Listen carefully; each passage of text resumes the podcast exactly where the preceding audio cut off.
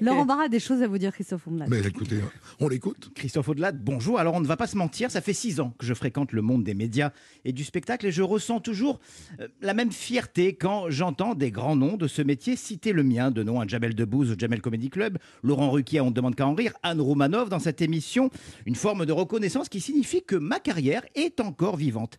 Alors que si vous, Christophe Ondelat, dont j'apprécie sincèrement le travail, étiez amené un jour à prononcer mon nom dans votre émission, ben, il y aurait de fortes chances que ce soit moi qui ne sois plus du tout vivant, ou pire, que je partage une cellule de 6 mètres carrés à la prison de la santé avec Dédé, le dépeceur ardéchois.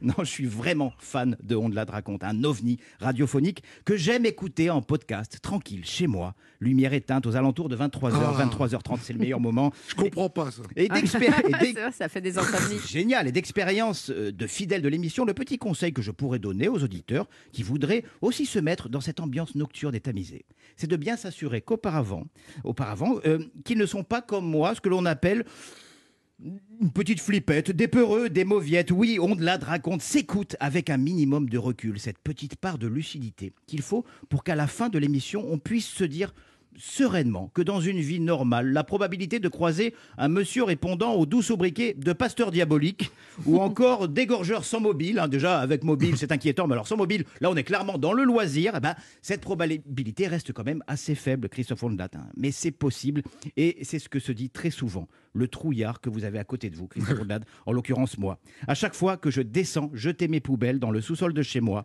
je ne peux m'empêcher de penser que je pourrais être le sujet de votre prochaine histoire. Mais qui Qui a bien pu s'en prendre à Laurent Barra avec autant de violence? Ce sympathique humoriste qui ne ferait pas de mal à une mouche, retrouvé plié en huit dans un sac poubelle de même pas 20 litres. Le- les premiers soupçons se portent naturellement sur celui que l'on appelle Gérard, le trieur très sélectif. Eh, j'y pense souvent, j'y pense souvent. J'aime cette émission avec votre façon de raconter, ce timbre de voix très particulier, les titres des épisodes, Samba meurtrière, le tueur qui allait à la messe, la dame de Haute-Savoie. Alors, rien à voir avec la dame de Haute-Savoie de Francis Cabrel, hein, beaucoup plus bucolique. J'ai dévoré la BD qui, comme l'émission, nous interroge euh, au travers d'histoires criminelles sur nous, sur l'humain et sa capacité à basculer en quelques secondes. On a tous dit au moins une fois de son mari, d'un pote ou de son patron, je vais le tuer. Ah Voilà, sans jamais, moi. ben oui, c'est vrai, sans jamais penser, passer à l'acte. Mais il y en a pourtant qui franchissent le pas, à la grande surprise de leurs voisins, toujours à gare au, au JT de 13h. Ah bah c'est une grande surprise. quoi.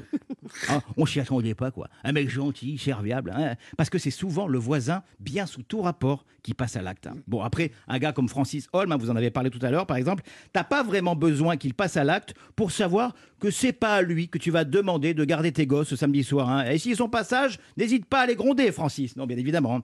Ondelat raconte un ovni radiophonique qui ne peut marcher qu'avec vous, Christophe Ondelat. Comme fait entrer l'accusé, qui avec vous avait une autre saveur, ce petit frisson, qu'il soit à l'écoute ou à la lecture, pour en apprendre un peu plus sur l'âme humaine et ses ténèbres. Pour les rares qui ne connaissent pas l'émission, jetez vos poubelles avant, ça c'est important.